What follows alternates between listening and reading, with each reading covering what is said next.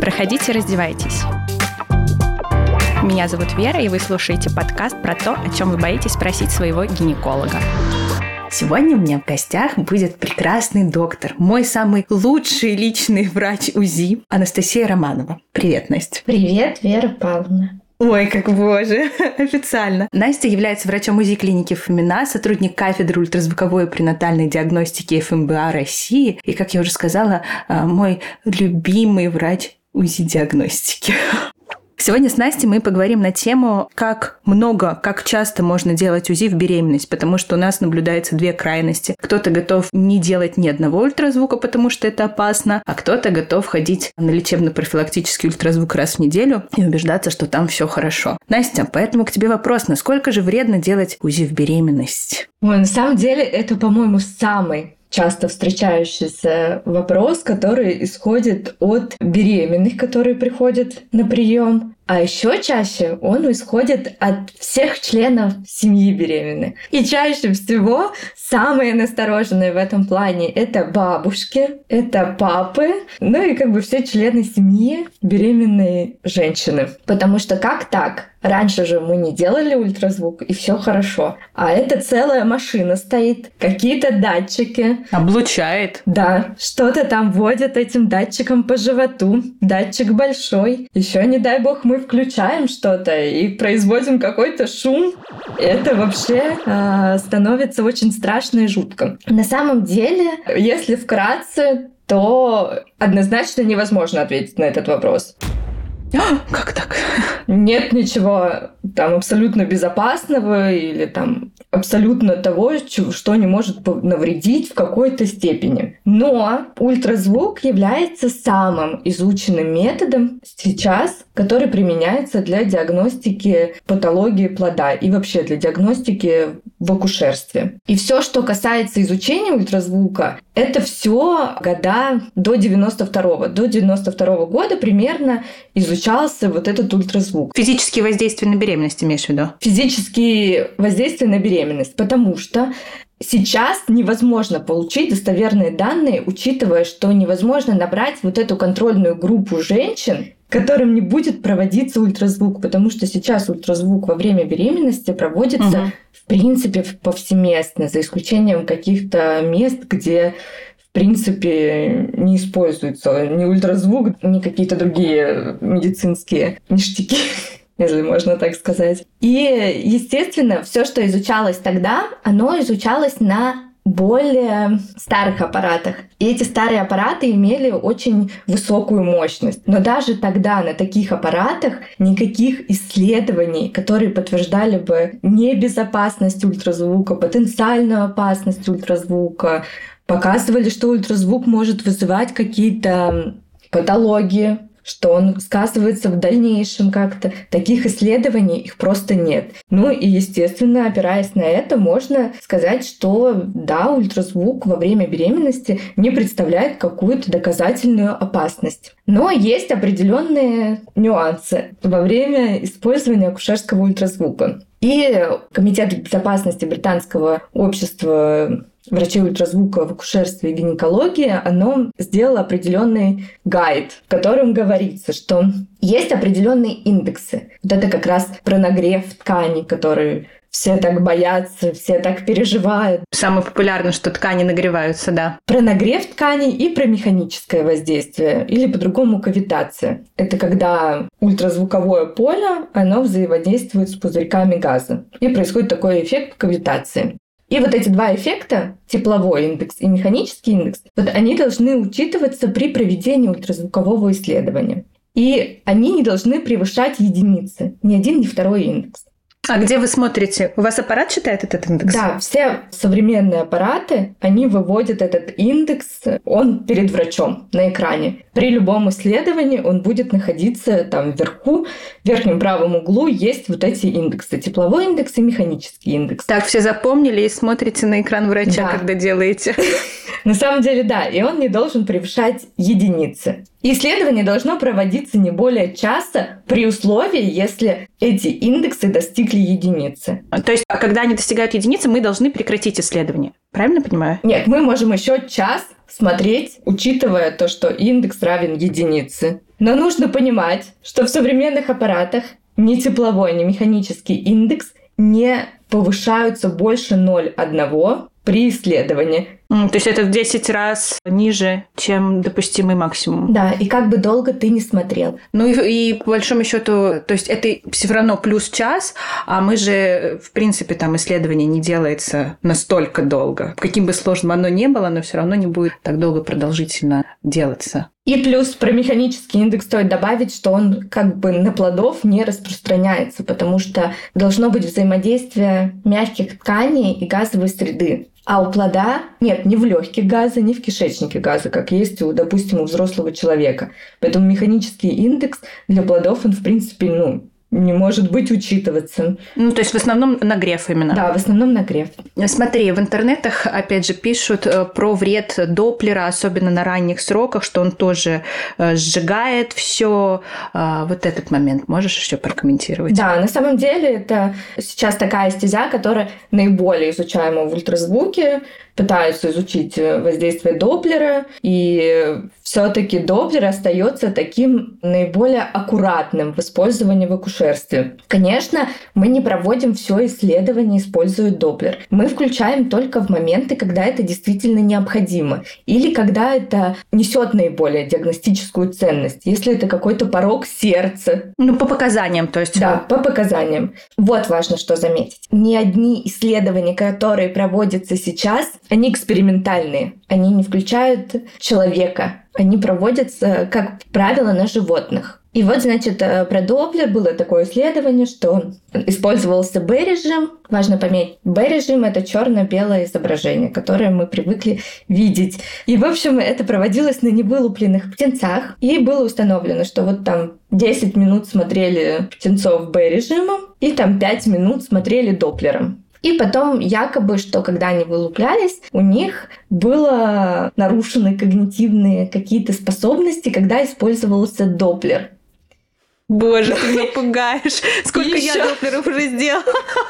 Вот. И какая-то там долгосрочная память. На самом деле нужно понимать, что в таком количестве, ну как бы в два раза больше от исследования от обычного доптера не используется. Он включается очень на маленький промежуток времени. И доктор его, как правило, он выключит, включит дальше B-режим и будет смотреть в B-режиме все остальное. В основном Доплер когда используется? Он использует, когда смотрится сердце плода, потому что он имеет наибольшую диагностическую ценность для исключения пороков. И здесь уже стоит э, выбор, либо мы исключаем порог, либо ориентируемся на какой-то такой достаточно недостоверный, недостоверное исследование и обезопасим якобы себя. И плюс, когда мы исследуем маточные артерии, это что касается ранних сроков. Но когда исследуем маточные артерии, ультразвук так устроен, что он очень точечный. Вот если мы исследуем артерию, мы исследуем только артерию. И в этот момент ультразвук малыша не затрагивает никак. Это что касается ранних сроков. На первом скрининге и в малом сроке все, что мы можем посмотреть в Доплере, это сердце плода и маточные артерии. Это очень минимальное воздействие. А, есть разница между тем же самым Доплером на ранних сроках и на более поздних сроках? То есть вот вопрос безопасности в разные сроки. Ну, учитывая, что в более поздние сроки организм малыша уже сформирован, весь органогенез уже прошел то теоретически это более безопасно в поздние сроки, но каких-то данных за то, что это опасно в ранние сроки, их нет. У врачей ультразвука есть определенное правило, которыми руководствуется каждый врач ультразвука. Это минимальная мощность и минимальное время исследования, которое необходимо для получения достаточной диагностической информации. Этот принцип называется принцип Алара. Это знает каждый врач. И как бы там суть-то настолько низко, насколько нужно для получения необходимой информации. Угу, понятно. В общем, я к тому, что врач УЗИ никогда не будет смотреть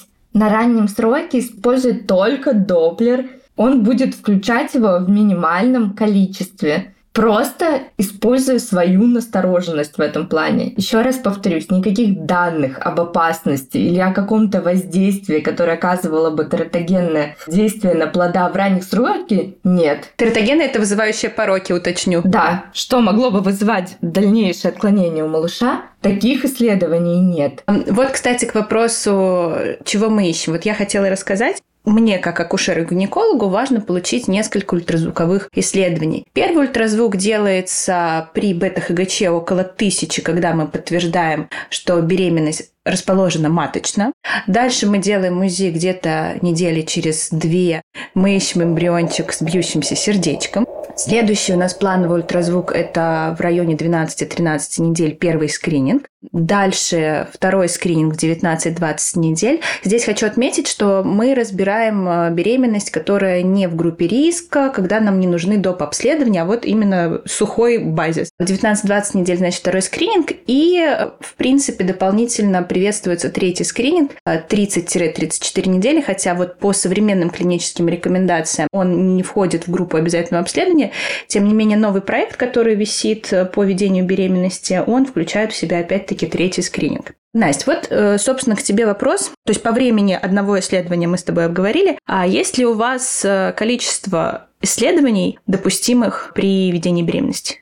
На самом деле есть а, только документ, который устанавливает обязательные исследования. Это как раз те исследования, которые ты перечислила. Это ранний срок, и то, как бы, если мы видим, если пациентка пришла в раннем сроке, это как бы в идеальной схеме, что мы бета-ХГЧ больше тысячи, посмотрели, да. Ну, да-да-да, я про какую-то идеальную такую схему теоретическую. Да, первый скрининг и второй скрининг. И, по сути, больше исследований нет регламентированных. Угу. То количество, которое максимально возможное исследование во время беременности, оно нигде не прописано и нигде не задокументировано. То есть, по идее, это грубо звучит, но по сути ты можешь каждый день смотреть. Сколько у тебя было в практике? У меня была пациентка, которая вот я ее лучше всех запомнила. Я даже не поленилась и посчитала.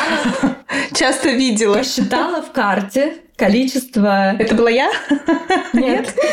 Количество исследований, которые она сделала УЗИ. Без учета, что некоторые исследования я могла не заносить в карту. Только официально она сделала порядка 23 исследований за беременность. О, нет, я меньше, по-моему.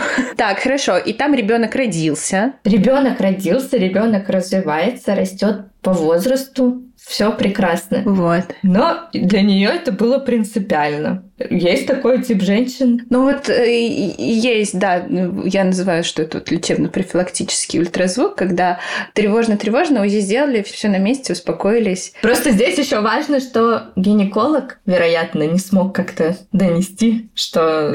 Ты что, камень в наш огород сейчас кидаешь? Ты что делаешь? Не мог донести, что нет смысла делать так часто ультразвук. Вот как, кстати, в вашей практике это обстоит? Вы обговариваете это?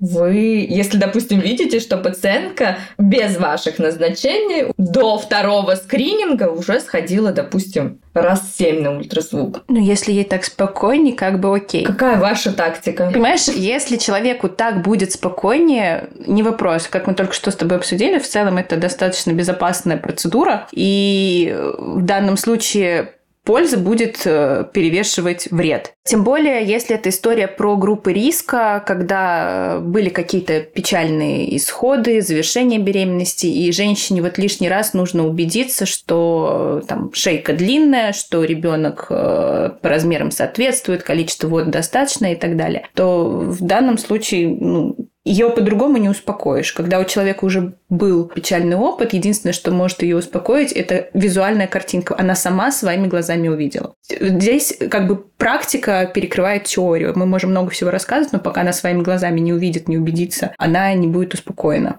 Но по поводу третьего скрининга стоит заметить, что вне зависимости от того, что его нет по приказу, все врачи, я так понимаю, гинекологи и врачи УЗИ настоятельно рекомендуют проводить третий скрининг. Ну, у нас, да, у нас он даже введен в программу ИВБ, но не все врачи топят за него, если я так могу выразиться. Как бы он точно нужен тем, кто попадает в какие-то группы риска, дополнительный, да. А так, я вот тебе скажу, если мы будем говорить про медицину государственную, там же все оплачивает система МС, и поэтому там далеко не все будут настаивать на третьем скрининге. Но на самом деле я читала исследование, то есть в 23 году было исследование по поводу как раз третьего скрининга, по поводу его информативности, вообще насколько его стоит делать. Это не наше исследование, это зарубежное исследование. И там такая хорошая цифра приведена была, что было исследовано около 150 тысяч женщин, и были выявлены пороки по поздней манифестации, те, которые не были выявлены в первом и втором триместре, с частотой 4 женщины на тысячу. У четырех женщин беременных у плодов были найдены пороки с поздней манифестацией, только при исследовании в третьем скрининга. Ну вот, то есть а, они сначала же его убрали, а сейчас, э, говорю, висит э, просто это проект, еще не подписанный, они хотят вернуть э, третий скрининг, там те же самые формы ЗРП, просто до этого была какая логика, что третий скрининг вроде выявляет не так много пороков, но зачастую детки маловесные, с задержкой роста, и вот нужно потом серию еще раз ультразвуков делать, что это в женщине рождает тревожность, что у нее там с ребенком что-то не так, хотя на самом деле все так. Вот, и вроде как сделали третий скрининг только по показаниям. Но сейчас вот видишь, и ты такие данные приводишь, и, в общем-то, это достаточно логично. Ну и нужно учитывать, что кровотоки. Вот как оценить кровотоки, если кровотоки формируются в маточных артериях только к 26 неделе? окончательно сформированы. То есть все, что считается до 26 недели, это менее информативно. То есть даже если было какое-то нарушение во втором скрининге, какие-то риски по первому скринингу, то не факт, что в третьем, после 26 недель, там будет также оставаться нарушение. Ну, то есть вот как раз, что второй скрининг, он еще будет не иметь проявления, а на третьем как раз уже могут быть проявления. И мы их тогда пропустим, если пропустим третий скрининг.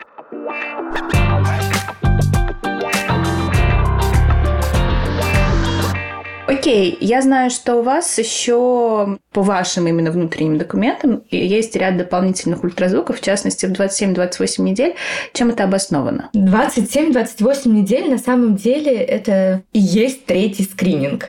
А как же 30-34? По сути, все, что сформировано уже в 27-28 недель, оно не поменяется к 30-32 неделям. Но если мы смотрим 27-28 недель и выявляем какие-то нарушения, то у нас есть шаг до 30-32 недели в динамике это оценить и посмотреть. Плюс здесь немаловажным, особенно в коммерческой структуре, что родители приходят и хотят фото малыша, хотят видео малыша. И 27-28 недель является наиболее удобным сроком когда малыш еще не сильно большой, но уже не сильно маленький. Когда фотографии, они уже понятные, красивые в какой-то мере. Уже симпатичные.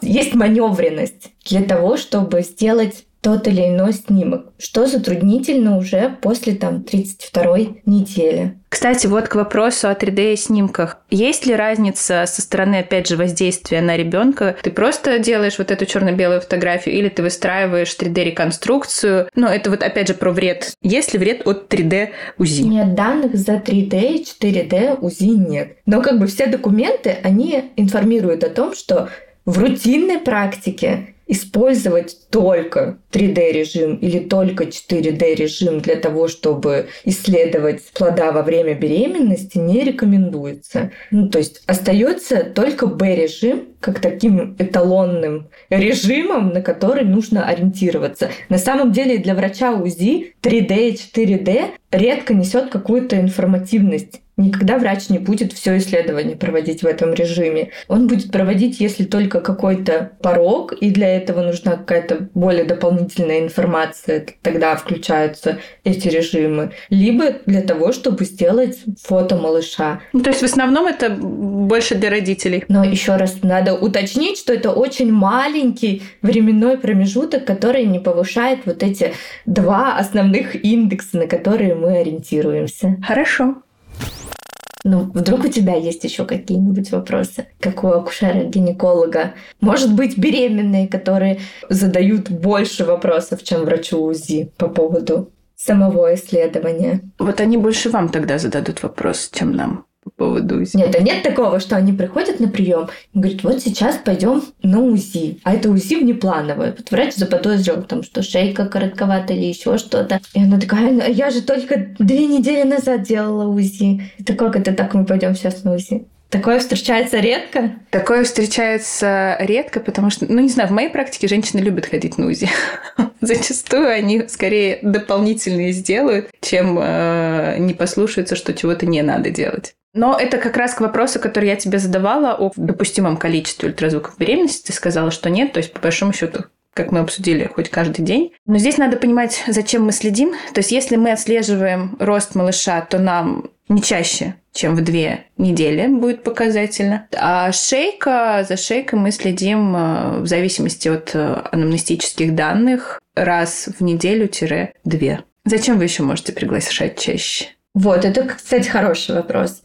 Иногда бывают такие ситуации. Нужно понимать, что УЗИ во время беременности это не только операторозависимый метод, это еще и метод, зависящий от плода непосредственно. И вот иногда бывает, что женщина пришла рано, допустим, в 11 недель, и мочевой пузырь во время исследования не наполнился. Ну, такое бывает у ребенка. А его необходимо оценить, он прописан в протоколе, и как-то нужно с этим что-то делать. И вот ты отправляешь ее гулять, она сходила погуляла, она сходила на скрининг, она уже вернулась.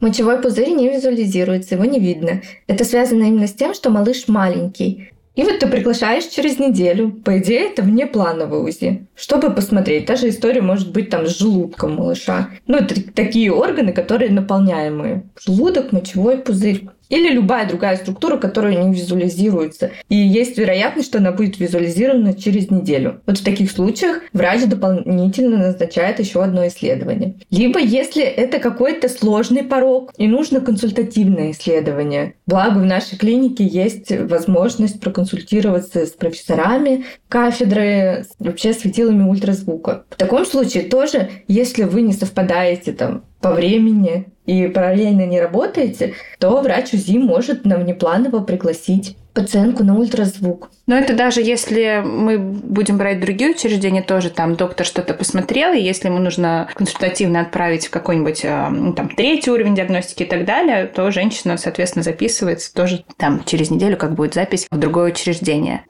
Я вот, кстати, знаешь, что хотела спросить? Я помню еще, когда работала в роддоме, там женщинам говорили, что надо прийти на первый скрининг сытой, что тогда малыши спокойнее лежат, и врачу, соответственно, комфортнее делать все измерения. Насколько это правда? Это на самом деле самая индивидуальная история, которая может быть, потому что есть женщины, которые специально поедят там конфет, шоколадок и так далее, и у них будет лежать абсолютно неудобно малыш. Есть женщины, которые приходят абсолютно голодные, и у них лежит идеально малыш. И также работает наоборот. А есть женщины, которые на первом скрининге плохо лежал малыш, она сходила, что-то поела, перекусила, пришла, малыш лежит удобно. На втором скрининге это уже может не работать. Поэтому это такая самая индивидуальная история. Не зависит от женщины никак. Лучше приходить с этими. Почему лучше? Мне кажется, так э, и спокойнее женщине. А если спокойнее женщине, то спокойнее малышу. Потому что нет, на самом деле у меня есть такие пациентки, которые, они приходят и уже начинают нервничать. Я провожу исследования, так, так есть хочу, я такая голодная, я сегодня не ела, я сдавала кровь.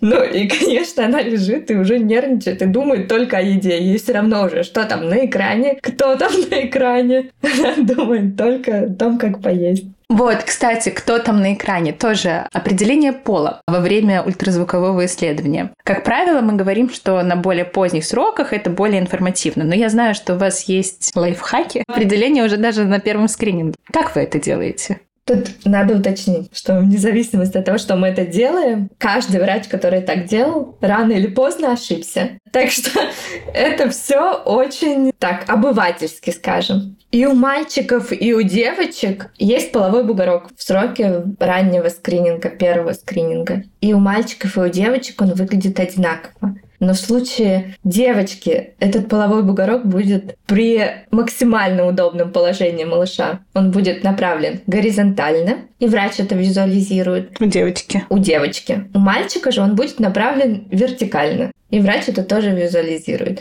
И по идее он просто может предположить, кто там. Но сказать достоверно на первом скрининге это невозможно. Но сейчас почти все сдают неинвазивный пренатальный тест, где написан пол с вероятностью 100%. А по УЗИ со скольки недель все-таки уже более, ну прям не просто предполагаем, а точно говорим, вот у вас мальчик. После 16 недель можно точно сказать. Но еще раз, мы берем идеальную беременность без вариантов какой-то патологии. Угу. Да, да, да, да, понятно, что мы сейчас про идеальную. Резюмируем, что мы сегодня узнали. Во-первых, мы узнали, что есть B-режим, это черно-белый, и есть доплер-режим, это разные режимы в ультразвуковом исследовании. Забавная вещь, можно я перебью тебя? У меня была пациентка, она пришла со своим ребенком уже и смотреть второго ребенка. Значит, этот ребенок сидел на диване, и э, у нас в каждом кабинете есть телевизор на который могут посетители смотреть. Посетители, которые пришли с беременной. Вот малыш сидел, и он смотрел в телевизор долго. И он такой, у вас старый черно-белый телевизор, и вам его надо поменять. Зайчик. Так что это к вопросу о черно-белом режиме, да. Надо передать руководству, что старый телевизор пора бы обновить. А, значит, на сегодняшний день данных о том, что ультразвук э, несет э, какой-то абсолютный вред э, внутриутробно. Нет таких данных. Поэтому УЗИ проводить можно и нужно столько, сколько положено. Если вам спокойнее будет его делать чаще, это тоже не проблема. На сегодняшний день не прописаны какие-то максимально разрешенные количество ультразвуковых исследований. Тем не менее, у специалистов УЗИ есть два индекса, на которые они ориентируются при проведении обследования, чтобы еще больше обезопасить процесс исследований. А вот у вас, Вера Павловна, как у беременной, у вас были за время беременности опасения по поводу ультразвука? Что вот вы шли на исследование и думали, что а вдруг я зря это делаю? Честно? Честно, да? Просто у обычной же беременной такое не спросишь. А вас можно спросить? Ну, наверное, нет. У меня не было таких опасений. Я что с первой беременностью я сама себе ставила датчик и там э, подглядывала. Со второй просто не сама подглядываю, а другие люди. Меня расстраивало, когда что-то плохое на УЗИ находили. Это, конечно, расстраивает. Ну хорошо, что это не ваша история, правда? Тогда думаешь, лучше бы не приходила и не знал. Счастливое неведение. Хорошо, что, конечно, все можно найти сейчас э, внутриутробно и вовремя, если что, откорректировать. Вот, это важное заключение. В общем, спасибо большое, что пришла. Спасибо, что позвали. Спасибо слушателям за их уделенное время. Если у вас остались какие-то вопросы по эпизоду, обязательно задавайте их. А, с удовольствием мы запишем второй эпизод. Да, с удовольствием ответим. Ну все, всем пока-пока.